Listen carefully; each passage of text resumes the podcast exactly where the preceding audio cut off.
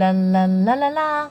Hi guys, this is Maggie's English. Welcome and join us. Have fun with me every week. Well, today I like to share a recipe for the Chinese whole steamed fish, and I hope you can enjoy it. Let's check out the keywords first. Steamed fish, steamed fish, 蒸鱼. Remove the scales, 去鳞 remove the scales, 去鳞. Green onions, 葱. Slice, 切. Cilantro, cilantro, 香菜. Saute, saute, 煎。 garnish 配菜，摆盘装饰的菜。infuse the flavors infuse the flavors 入味。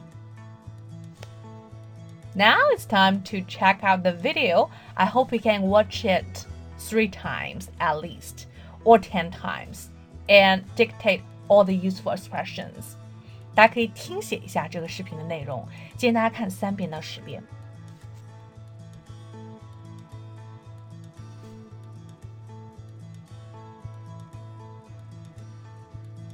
Okay, the first step is that you should clean and prepare the fish. Ask the seafood department to clean, remove the scales, and gut fish. But leave the head, fins, and tail on. 那记得要清理好这个鱼哈，准备好这个鱼，可以让那边超市啊，就是海鲜部的人员帮你去鳞。 那还有呢，取出一些内脏，但是呢，要保留它的鱼头啊、鱼鳍啊，还有它的尾巴啊，是一个完整的鱼。Step two, cut the ginger and green onions into larger pieces. Slice the remaining half into the thin matchstick slivers. Clean and wash cilantro. 第二步呢，就是要把一半的姜跟葱呢，啊，切成大块的形状，另外一半呢就切成那种细细的火柴棍。完成这步之后呢，要来清洗一下这个香菜。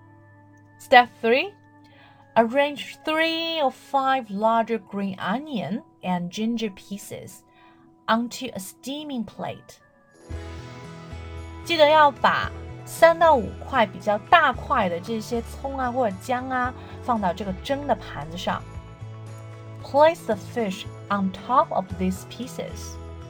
Place some additional green onion and ginger pieces into the belly of the fish. 那么可以把鱼放到刚才的这个姜还有这个葱上面。那么另外在鱼肚子里面呢，还可以再塞一点这个姜和葱哈。Step 4 Steam the fish for 15 or 18 minutes. 那么要把这个鱼蒸上十五到十八分钟。好，接下来时间我们要准备这个 sauce 了，准备这些酱料哈。Step 5 When the fish is almost done, prepare your sauce. Let's saute the oil, season soy sauce for seafood Sugar along some garnish. Cook and infuse the flavors into one or two minutes. 那么记得放油，然后呢，把这一些调味的蒸鱼豉油放进去，还有糖啊，啊一些刚才那些配菜啊都放进去。那么煮大概一到两分钟的时间，让它入味。Step six. Remove the steamed fish and place onto a serving platter. Arrange remaining garnish on top. 接下来我们要把蒸好的鱼放在上菜的盘里面，还要加上我们刚才那些配菜。Step seven.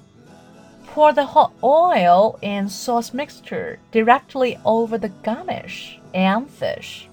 Serve the fish whole if it is the Chinese New Year. 好，那么接下来就是最后的一步了， 可以把你的这个油啊，还有刚才这个 sauce 啊，直接的放在那个配菜上，浇在这个配菜上，还有这个鱼上面。那么如果是春节的话呢，一定要上整条鱼。OK，年年有余。I hope you enjoyed today's recipe in English and you can prepare this dish for your family. You can try it. It's very simple and easy. Alright? If you like today's video, please give me a thumb up and also you can share it to your friends if you like it. 可以帮我们点赞，然后呢分享到社交网络上，让更多的人了解到我们的非常棒的英文频道。And in this way, I can make more videos. I also offer some traveling and IELTS test lessons. See you next time. 我的微信是三三幺五八幺零。Don't hesitate to contact me and join our group. Bye.